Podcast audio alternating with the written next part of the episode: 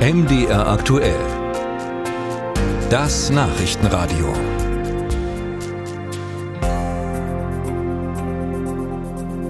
Vor allem für Kinder und Jugendliche haben besonders unter der Pandemie gelitten, denn die Schulen waren ja zu, hieß also kein Sport mehr in der Schule und auch kein Schwimmen. Auch die Bäder wurden ja geschlossen und jetzt können viele Kinder nicht richtig schwimmen. Vom sächsischen Kultusministerium hieß es nun, dass pro Pandemiejahr knapp 10.000 Schülerinnen und Schüler keinen Schwimmunterricht erhalten haben, macht in Summe etwa 28.000 neue Nichtschwimmer. Also ein enormer Nachholbedarf. Nur wenn das Problem schon so lange bekannt ist, warum bekommt man es dann so schlecht in den Griff? Lydia Jacobi berichtet. Eigentlich ein einladender, erfrischender Klang, aber längst nicht für alle. Das kann Peter Patke aus eigener Anschauung sagen. Er ist Präsident des Sportlehrerverbandes Sachsen und unterrichtet selbst an einem beruflichen Gymnasium in Leipzig.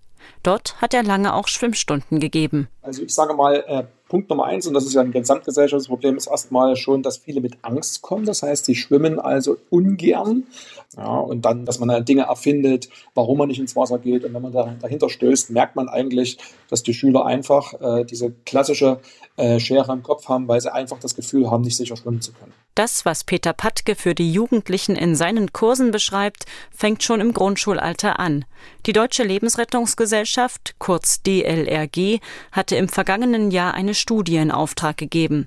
Verbandssprecher Martin Holzhause fasst die Ergebnisse zusammen. Dabei kam heraus, dass 20 Prozent der Kinder im Grundschulalter überhaupt gar nicht schwimmen können und knapp 60 Prozent ähm, der Kinder nicht sicher im Wasser sind. Unsere Befragung durch Forsa hat auch ergeben, dass Kinder aus ärmeren Verhältnissen, also mit einem geringeren Haushaltsnettoeinkommen, deutlich häufiger nicht schwimmen können. Die Ursachen sind vielschichtig und teilweise zu komplex, als dass sie von heute auf morgen behoben werden könnten. Die Pandemiejahre spielen eine Rolle, weil der Schwimmunterricht häufig ausgefallen ist. Aber auch der Lehrkräftemangel und die Schließung zahlreicher Bäder.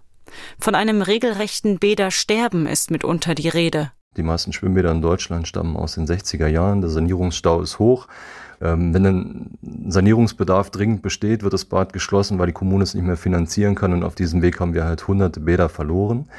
Ähm, so dass wir auch schon vor der Corona-Pandemie ähm, gemerkt haben, es gibt Engpässe in der Schwimmausbildung, im Schwimmunterricht in den Schulen und das führt dazu, dass weniger Kinder dann auch schwimmen können. Die stark gestiegenen Energiepreise machen den Betrieb der Schwimmbäder nicht günstiger.